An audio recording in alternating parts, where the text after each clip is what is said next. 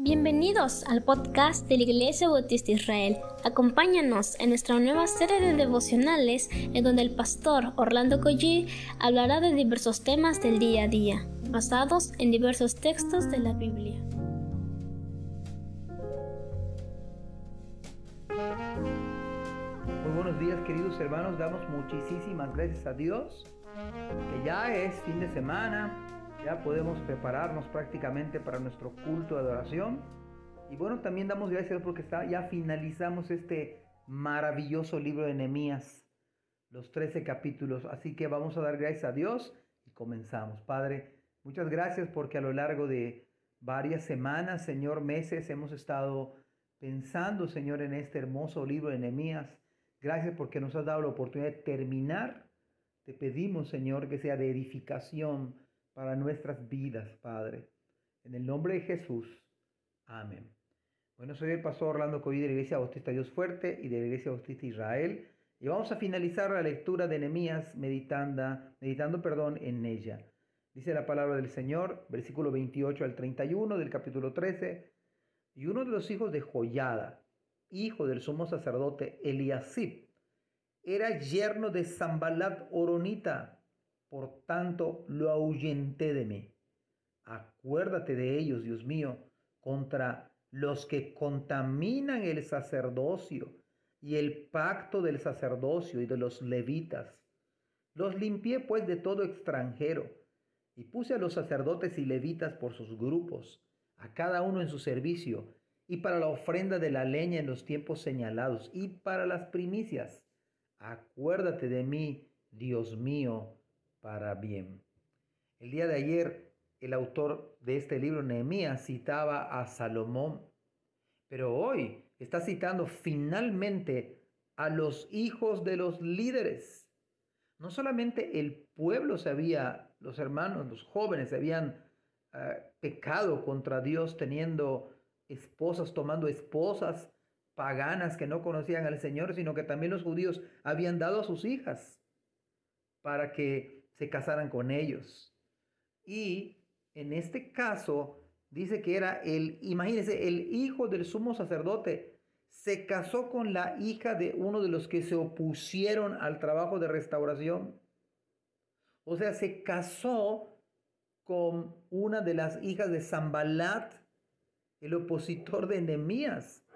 Imagínense una relación de noviazgo con un joven no creyente si, alguien se enamora, ese es el tema que nos está llevando el texto bíblico. Si alguien se enamora con, de un joven no creyente, es estar sumándose al bando contrario, es estar de parte del enemigo. De alguna manera, de alguna forma, uno va a tener que ceder a ciertas cosas. Mucho me temo que estos no creyentes no estarán a favor del reino de Dios.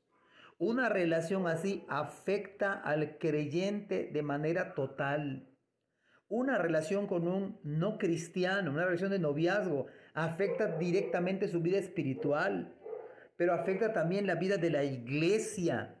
Si el joven era muy activo, si ya estaba consagrado, una relación de noviazgo lo va a estar menguando, lo va a estar alejando, lo va a estar enfriando en su vida espiritual.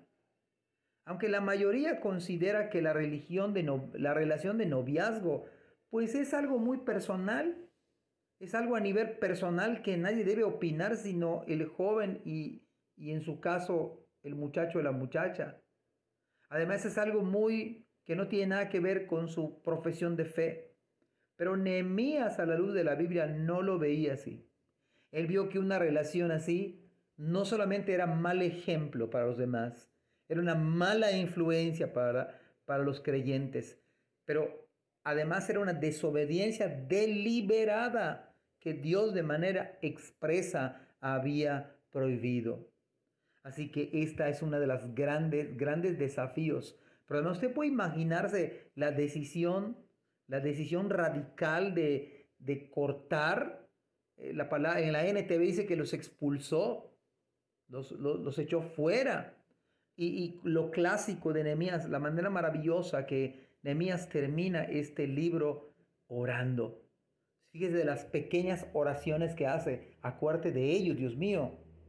Ora. Y al final de este libro, así como en el capítulo 1, Nehemías otra vez, en una oración prácticamente, digámosle, corta, breve, eleva su oración a Dios, tomando decisiones fuertes, viendo por la santidad, viendo por la corrupción que había en el liderazgo también, le dice a Dios, acuérdate de mí, Dios mío, para bien.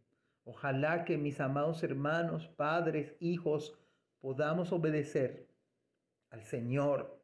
En este caso particular, pensarle bien que una relación de noviazgo con un joven que no es cristiano, con una señorita que no es cristiano, entablar una relación de noviazgo, estoy, estoy en desobediencia a Dios.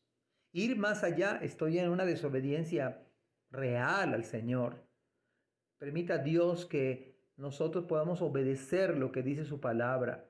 Ora al Señor por alguien que es creyente, espera en el Señor, sirve al Señor y no cometas el error de enamorarte, de enamorarte de alguien que no es cristiano. Que Dios les bendiga mucho y que tengan un extraordinario culto este fin de semana. Amén.